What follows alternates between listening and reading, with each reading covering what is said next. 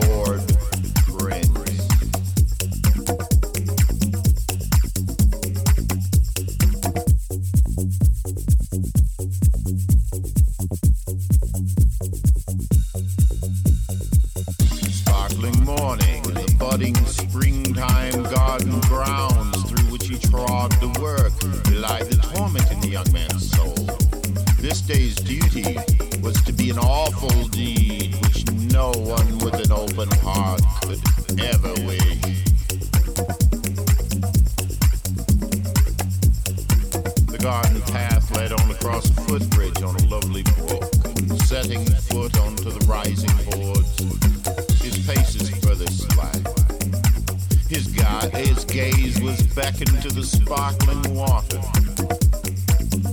On the arch's highest little height, the now unconscious footsteps stopped, mind, heart, and soul. He found himself drawn out.